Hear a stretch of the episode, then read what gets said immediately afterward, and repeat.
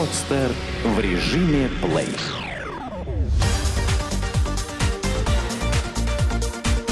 Банк.ру. Информационный дайджест. Где лучше перекредитовать заем? Рефинансирование или перекредитование – это получение нового кредита для погашения старых. К рефинансированию прибегают, когда хотят собрать несколько кредитов в один, причем желательно, чтобы ставка по новому кредиту была ниже, чем по текущим займам. Наш корреспондент посетил три банка и выяснил, на каких условиях банкиры согласны перекредитовать заемщика. Допустим, у нас оформлено три разных кредита в разных банках под высокие проценты, например, под 39%, и мы хотим их объединить в один, причем под более низкий процент. Наш чистый ежемесячный доход составляет 35 тысяч рублей. Итак, отправляемся в Альфа-банк. Менеджер-консультант пояснила, что Альфа-банк занимается перекредитованием потреб кредитов, и мне может быть предоставлена сумма до 600 тысяч рублей – Плюс у меня привилегия. Организация, в которой я работаю, является корпоративным клиентом Альфа-банка.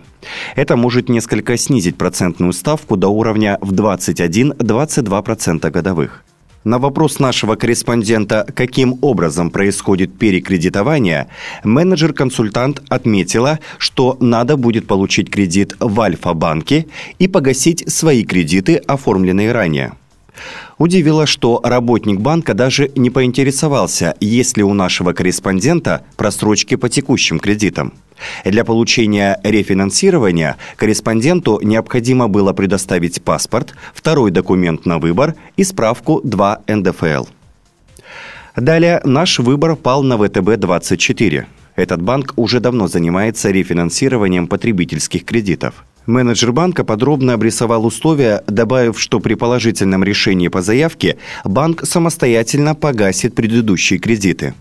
Надо будет выплачивать долг только в ВТБ-24, причем процентная ставка ниже рыночной и будет составлять около 17-24% годовых. Для оформления рефинансирования в ВТБ-24 необходимо предоставить следующие документы. Справки об остатке суммы долга по оформленным кредитам. Данные справки должен предоставить именно банк, в котором оформлен кредит. Справку о доходах за 6 месяцев. Паспорт. Договоры на оформление кредитов. График платежей, если он есть. Также менеджер пояснил, что будет анализироваться кредитная история – ВТБ-24 принимает решение в течение 3-5 дней.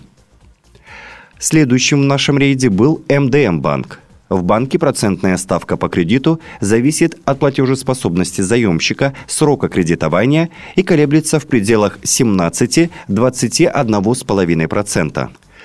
Плюс МДМ банка заключается в том, что не нужно предоставлять справки по остаточной сумме долга из банков, в которых оформлен кредит. Для оформления перекредитования необходимо принести следующие документы. Паспорт, причем прописка должна быть московская, второй документ на выбор, водительские права, загранпаспорт и тому подобное, справку 2 НДФЛ или справку по форме банка за последние 4 месяца, копию трудовой книжки – только в МДМ-банке у нашего корреспондента поинтересовались наличием просрочек и пояснили, что для банка самое главное, чтобы не было текущих непогашенных платежей. Можно ли отказаться от кредита? Порой неожиданные обстоятельства вынуждают граждан отказываться от кредита и идти на попятную даже после подписания кредитного договора. Как отказаться от займа с минимальными потерями – вот один из примеров того, как неожиданный поворот судьбы резко меняет планы заемщика. Читатель банк.ру утром оформил кредит, а уже вечером узнал на работе, что его скоро сократят. Чтобы не влезать в долги накануне увольнения, он, как благоразумный заемщик, решил быстро отказаться от кредита. В такой ситуации у заемщика есть несколько вариантов возможных действий.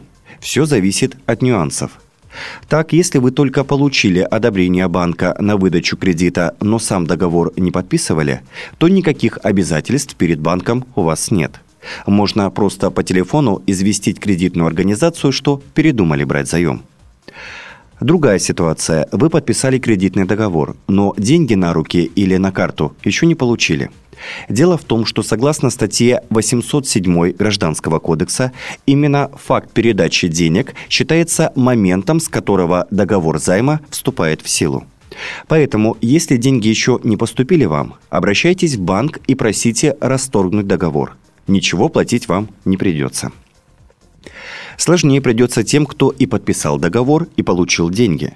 По факту вы уже не можете отказаться от кредита. Вы можете только досрочно погасить его. При этом придется уплатить проценты за время, в течение которого вы пользовались кредитом, даже если это всего один день.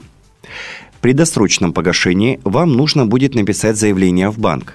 Уточняйте, какую именно сумму нужно внести, чтобы окончательно закрыть долг. Далее вам должны закрыть судный счет. Если вы получали кредитную карту, верните ее и проследите, чтобы ее уничтожили. В конце потребуйте у банка справку о том, что кредит погашен и никаких претензий к заемщику банк не имеет. Зачем чиновники хотят нанять коллекторов? Глава Минюста Александр Коновалов предложил интересный эксперимент – попробовать привлечь в помощь судебным приставам частных коллекторов. Как отмечают эксперты, коллекторы среди граждан пользуются дурной славой, поэтому сегодня перспективы данной идеи совсем не очевидны. Министр, как передает российская газета, понимает необходимость регламентации деятельности коллекторов, которые часто превышают свои полномочия. По его словам, деятельность коллекторов в нынешнем виде таит в себе опасность большую, чем если бы физических или юридических лиц официально наделили бы полномочиями исполнять решения суда. Тем не менее, из уст чиновников можно часто услышать предложения по привлечению к работе коллекторов. Данные инициативы имеют под собой несколько причин – во-первых, судебные приставы попросту не справляются с нагрузкой. Им приходится вести розыск должников по кредитам, алиментам, проводить опись имущества, накладывать арест на счета, предпринимать меры по ограничению выезда за рубеж. При этом в ведомстве не самая привлекательная зарплата и наблюдается серьезная текучка кадров. Неудивительно, что некоторые должники сквозь пальцы смотрят на все судебные решения. Пока государственная машина до них докатится, пройдет слишком много времени. Есть и вторая причина, по которой все чаще звучат призывы отдать часть полномочий приставов коллекторам – Частные сборщики, надо признать, работают эффективнее государственных структур. Именно поэтому во многих странах решения судов исполняют только частные приставы. Но Россия пока еще не готова к таким нововведениям. У коллекторов даже нет своего отдельного закона, и вся их деятельность основана лишь на 382 статье Гражданского кодекса, которая позволяет без согласия должника передавать право требования возврата долга. Этого явно недостаточно. Кроме того, коллекторы в попытках вернуть долг превышают свои полномочия. Так частные сборщики, как сообщают должники, порой угрожают выселить гражданина из квартиры. Пугают тем, что по его долгам будут расплачиваться родственники. Обещают, что члены семьи должника никогда не смогут получить кредит. Психологическое давление коллекторов, использование сведений, не соответствующих действительности, вызывает серьезное недовольство граждан. Поэтому на этом фоне говорить о привлечении коллекторов к работе на государственном уровне явно рано. Сделано на podster.ru Скачать другие выпуски подкаста вы можете на podster.ru